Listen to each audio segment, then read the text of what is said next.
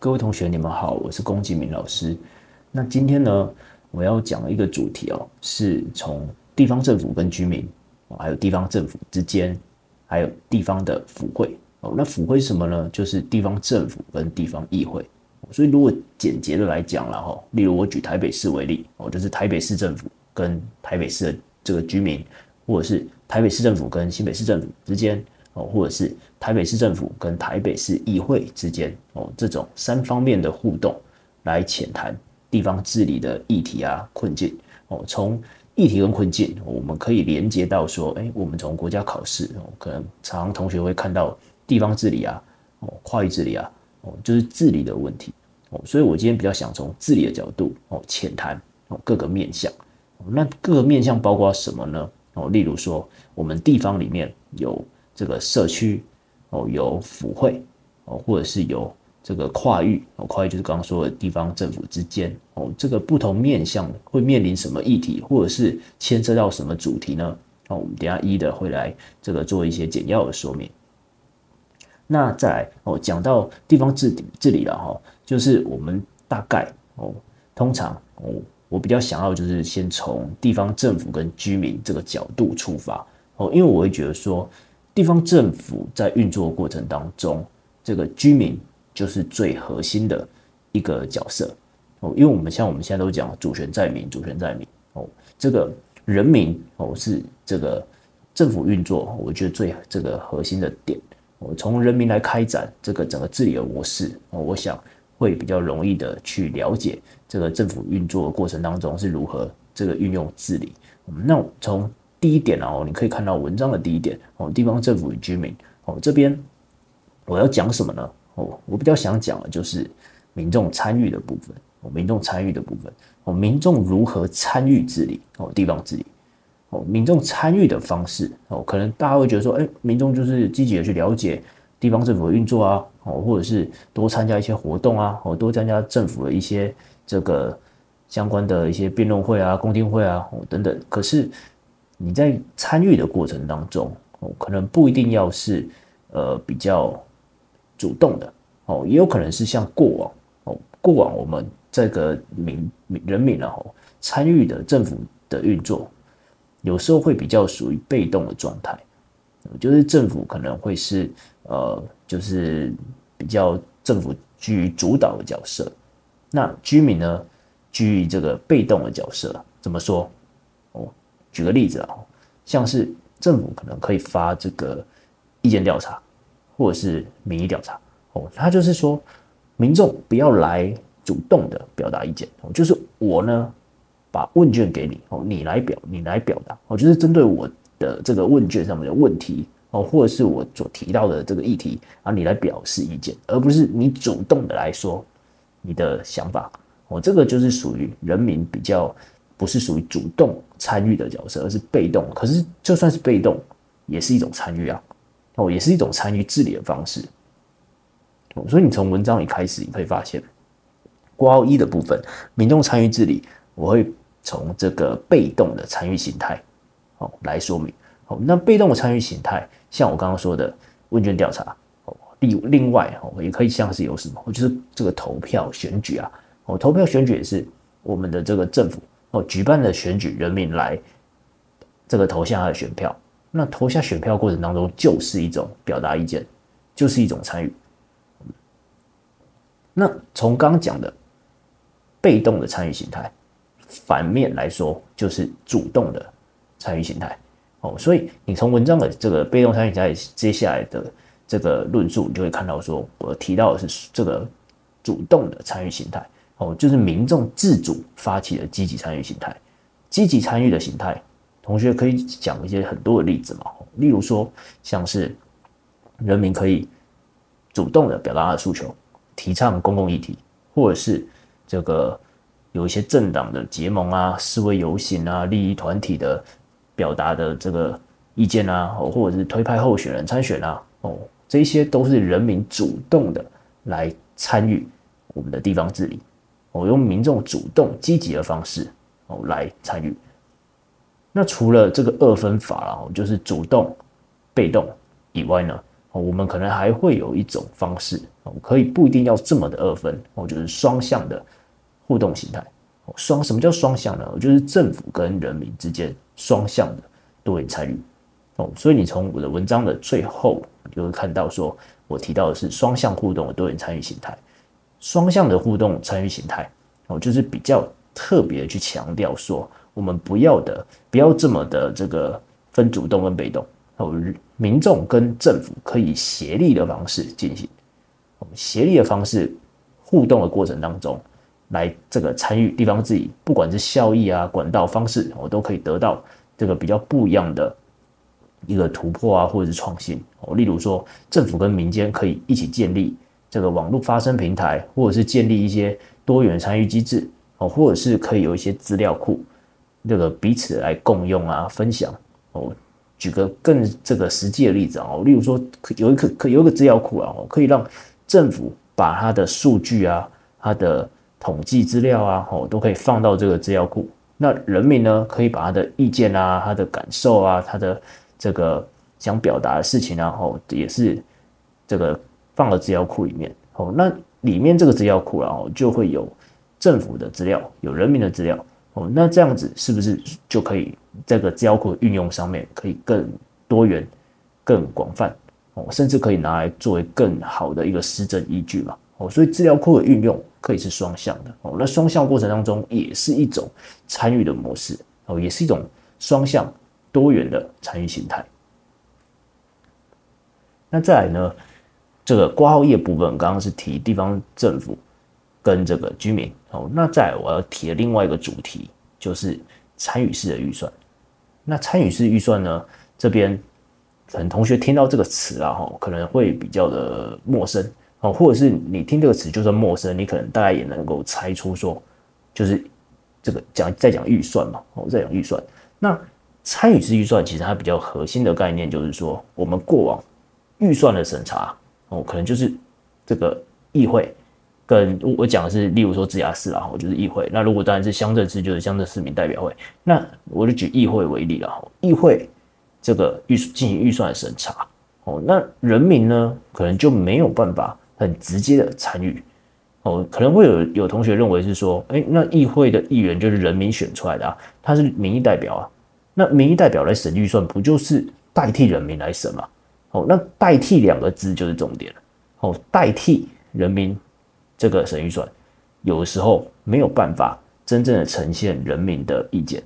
哦，因为民意代表哦，他是在参选选举的过程当中是这个以得票率。这个比较高的者为当选嘛，所以他只能代表的是一些主流的民意，哦大部分人的意见，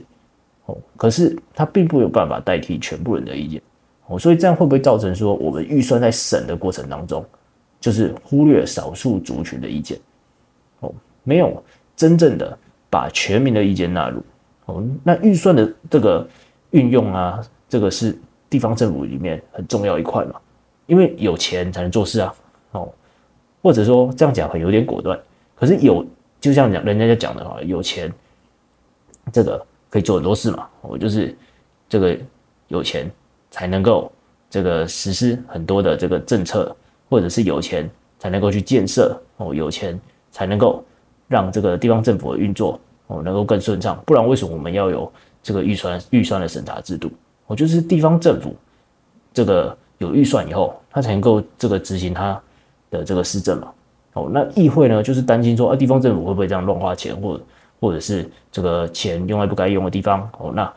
要进行把关，哦，所以钱在地方政府运作上面就是占一个很重要的地位，哦，也可以说是讲完整一点就是预算，哦，占很重要的地位。那也并不是说好像没有预算就什么都不能做，哦，也不能这样讲，啊，可是确实就是预算占很核心的一个府会互动的一个地位嘛。哦，所以今天如果人民能够纳入进来，哦，人民能够进来这个预算的加入这个预算审查的作为主体之一，哦，以前主体就是地方政府、地方议会，但是把人民纳进来的过程当中，我们可以增加的是什么？增加的是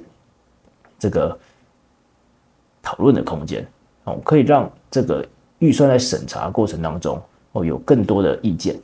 哦，所以你从我的文章里面也可以看到说，说我我会写一个。这个标题是扩大提案主体，包容多元意见。扩大提案主体就是把人民纳进来，哦，主体增加了，哦，然后当然意见也就能够更多元。那再来的话，哦，就是参与市预算的这个运作过程当中，我刚讲完它，诶，有多空间啊，人人民拉进来，好像听起来都很不错。可是实施的过程当中，可能会有一些的这个阻碍，或者是一些的缺失哦，例如像是这个你把人民拉进来。哦可是人民可能不够专业啊，哦，人民可能对于预算审查的流程啊，哦，相关的细节啊，他不是很能够了解，哦，或者是他刚加入的就陌生嘛，哦，可能在参与式预算进行的过程当中，哦，他需要有人从旁的帮助他，或者是提点他，那这样不就是变成说是政府仍然存在一个主导的优势嘛？哦，人民没有办法完全的主导嘛，哦，因为他还是对流程不了解，需要有人。来做做主啊，哦，所以政府可能存在一个主导优势，哦，那这样是不是就失去了我们参与式预算的一开始的这个本意呢？另外一个问题哦，也可能就是刚刚讲的，我虽然意见更多元了，主体增加了，可是反面就会造成这个冲突，这也增加嘛，因为意见多就可能会导致冲突多，哦，那冲突产生了，要怎么样的去这个解决？哦，这个解决机制仍然有待提升嘛？哦，所以这个都是参与式预算过程当中可能会面临的一些问题。那再讲完这个，刚刚参与式预算比较像是这个府会之间嘛，然后在之前的是地方政府跟居民。那再我要讲的是这个地方治理的里面，哦，比较小的核心的一个小单位，哦，可以像是社区，哦，村里，哦，这些。哦，像现在这个大家的生活模式一直在变嘛，可能社区的定义可能好像界限也没有那么的清楚了。怎么说？哦，现在很多人是住在那种这个大楼，哦就是公寓大厦里面。哦，那公寓大厦里面呢，难道是说以你们这栋大楼的住户才算是一个社区吗？哦，还是你们周围的这个同一个建案？哦，有些建案是什么 A、B、C、D 栋那种一组的？哦，那种。也你们算是一个社区吗？哦，还是它的界限到底怎么界定？还是以以往的村里哦，同一村或同一里是一个社区哦，这个村里的概念、社区的概念哦，它的界限这个似乎好像已经没有办法画上等号，或者是有什么更清楚的界定哦，所以社区社区大家可能就听到以前就是什么社区营造啊，哦，这些相关的概念哦，就是社区是居民。意识的连接的一个方式。哦，我们常常讲社，例如之前讲的社区营造。哦，社区营造我们有一个很核心的目标，就是希望说我们能够让这个居民的意识能够凝聚。哦，居民的意识如果凝聚起来，那这个社区哦才能够有所转变哦，有所这个创新。哦，所以这个过往了哈，过往我们的这个家庭生活模式哦，可能就是大家庭或者是。农村社会，三代同堂哦，这种。那现在呢？现在就比较多的是小家庭、顶客家庭，或者是小规模的一些家庭为主嘛。哦，那甚至这些小家庭里面的小孩子们，可能之后出去就学啊，大学在外面读啊，或者是找工作，或者是去当兵哦，这些都可能会导致于说，诶，这个家庭的这个里面的成员哦，似乎是比过往来比哦，真的少很多哦，所以在。跟过往和现在比了哈，可能会导致的就是居民可能会更加冷漠嘛，因为刚刚讲的那种三过往三合院农村社会这种哦，这种大家庭哦，那，可能跟邻居都很熟啊，哦，邻居邻居会照顾这个彼此的小孩子哦，彼此之间哦更有那个凝聚的意识嘛哦，可是现在大家哦就是各自比较像各自过各自的哦，那这样那个社区的意识难以连接的话，更。遑论社区营造的这个提升哦，所以还是要再强调，社区凝聚哦彼此之间的意识哦，仍然是很重要一环哦。那在面对这个意识的凝这个凝聚了哈，可能面对的问题就是说，诶，个人主义还是存在嘛？哦，因为这个可能大家还是会觉得说，啊，自己最重要，我自己就很忙啦，我有什么社区营造哦，这个个人主义哦，可能还是存在。另外一个就是。我刚开头讲社区的概念哦，社区村里哦该怎么去这个连接哦？例如说有一些社区这个需要的东西哦，那村里是不是能够帮忙？因为有可能说一个社区就在一个里的里面哦，那里办公室是不是能够去协助哦？这种在地组织的合作，我说穿了，就是例如里办公室、社区发展协会。公寓大厦管理委员会哦，这些在地的组织哦，你们有各自的经费来源，有各自的组织目标哦，那你们能不能够这个不要这么的本位主义哦，然后能够脱掉这个本位主义的外衣来这个达到合作的目的哦。另外一方面，你可以从这个社区在地组织的一个变迁，我们来观察说，我国传统社区哦，过往。哦，比较像是用村里办公室作为主要的在地组织，哦，那社区跟村里的概念界限，哦，就是比较接近嘛，哦，但是刚讲的这个现在就不是这样子啊，哦，现在已经逐渐不同了嘛，哦，所以你们彼此之间是有没有办法合作，或者是说这个专业人才有没有办法好好培育？我们常常讲社区营造，社区营造，可是真的懂社区营造的人有多少人？整个社区里面，我们说社区营造，可是又有多少人愿意出来当领头羊？哦，专业人才的缺乏哦，也是阻碍因素之一哦。所以你从刚刚的这些分析都可以发现，说社区营造过程哦，已经不仅是注重于经费资源的这种投入哦，更重要的是妥适性、急迫性哦。这种实物上面运作哦，需要一个规划者，他有经验、有能力来带领整个社区，在不熟悉的情况下。哦，能够慢慢的步入社区营造的轨道。哦，那为什么我要在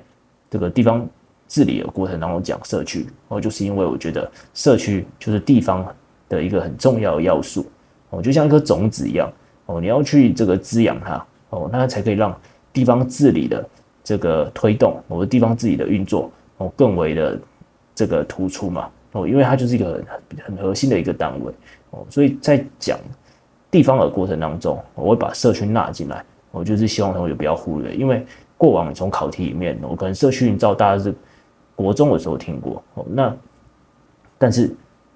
这个议题一直到现在，我国家考试还是出有出现社区营造的考题，我就更可以发现说它的重要性是一直存在的。哦，甚至甚至它可以从很多的议题与层面来这个探讨。那再来，我要讲的就是地方政府之间。我们刚刚比较偏向的是讲，就是地方政府的一小单位啊，或者地方政府跟人民啊。哦，那我要讲的现在就是跨域的问题，也就是一开始举例，例如台北市跟新北市之类的。同学可以想象说，我们现在我们台湾有很多的河川嘛，那河川它并不是就是用河川来刚好就是划定县市的界限啦。哦，当然有些县市就以以这个河河川为界，然后，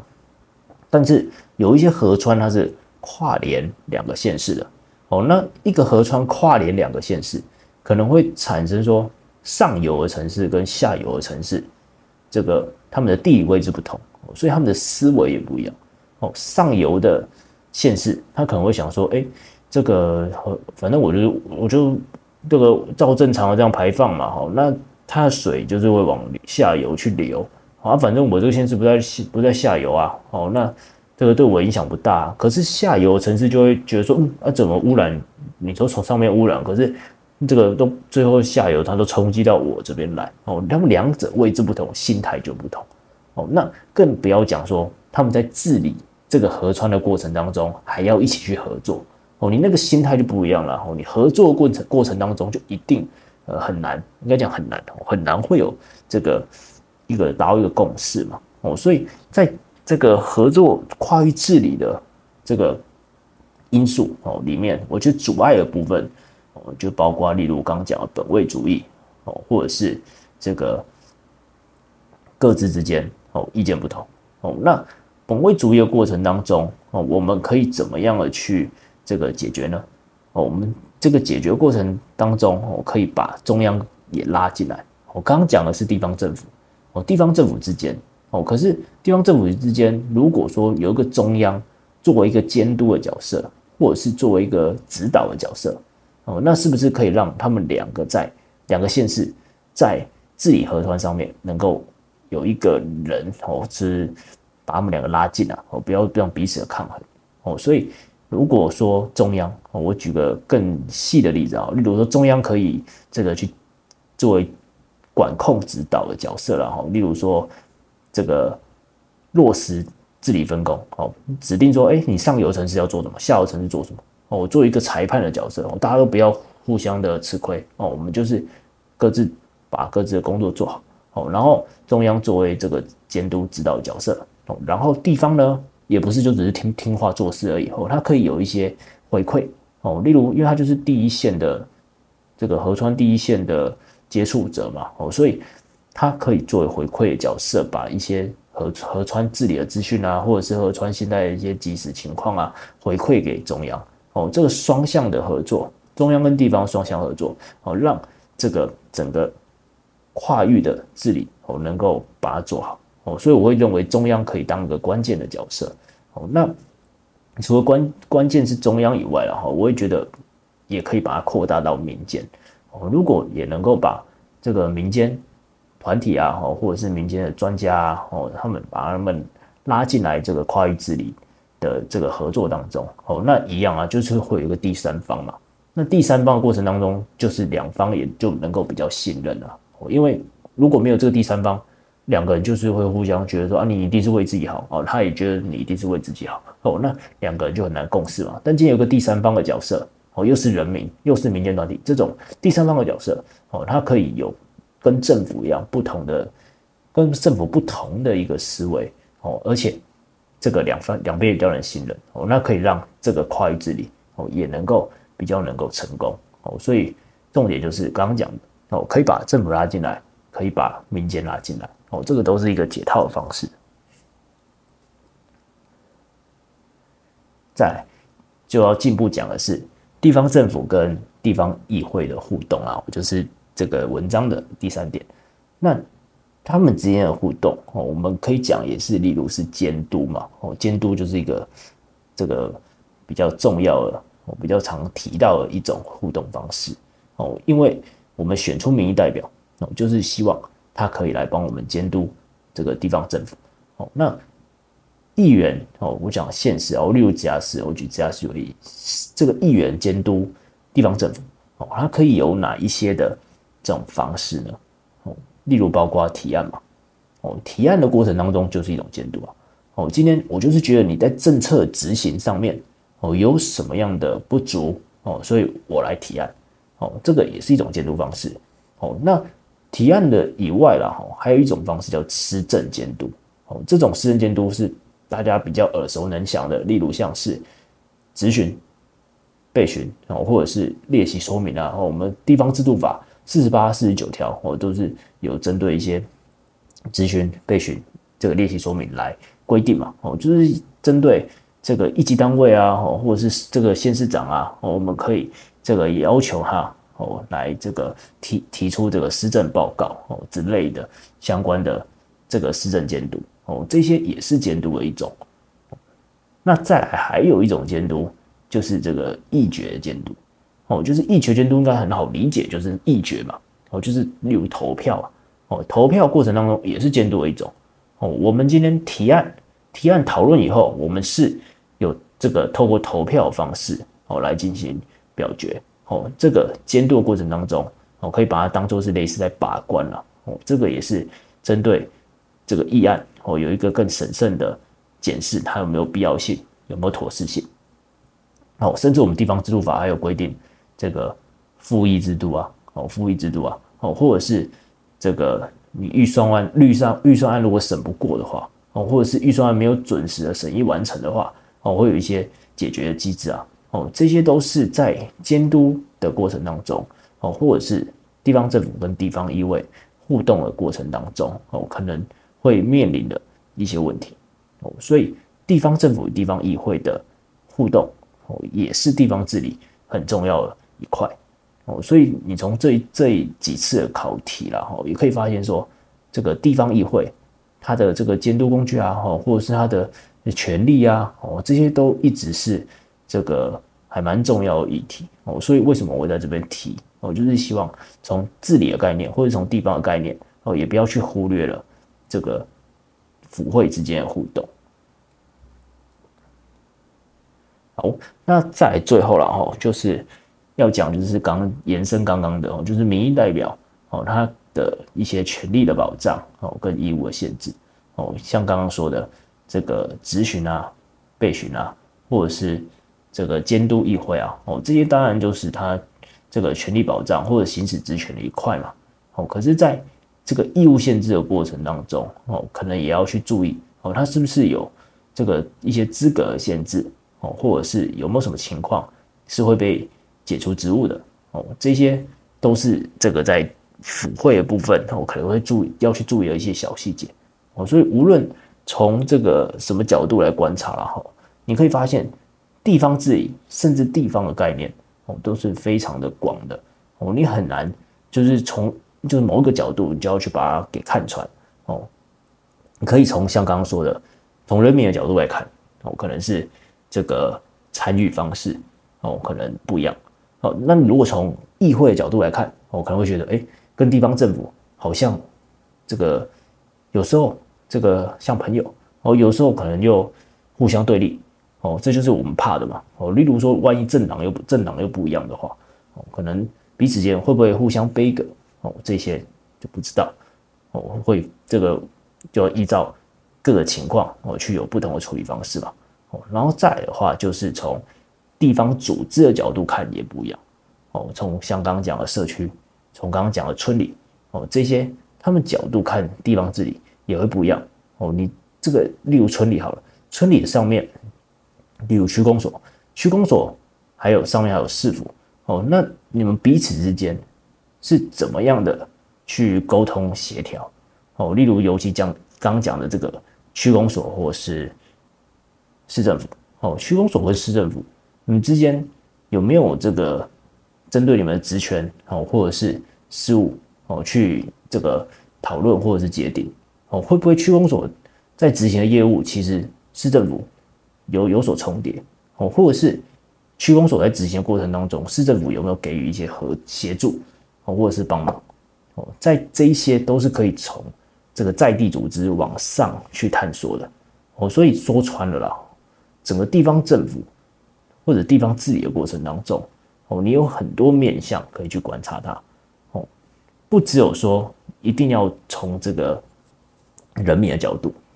所以你从国家考试的考题里面，哦，这这个旗杆的最后，我会把这个一百一十年，我就只放一百一十年，哦，光一百一十年你就可以发现，哦，这个你看，刚第一题是河川的部分，就是跨域治理嘛，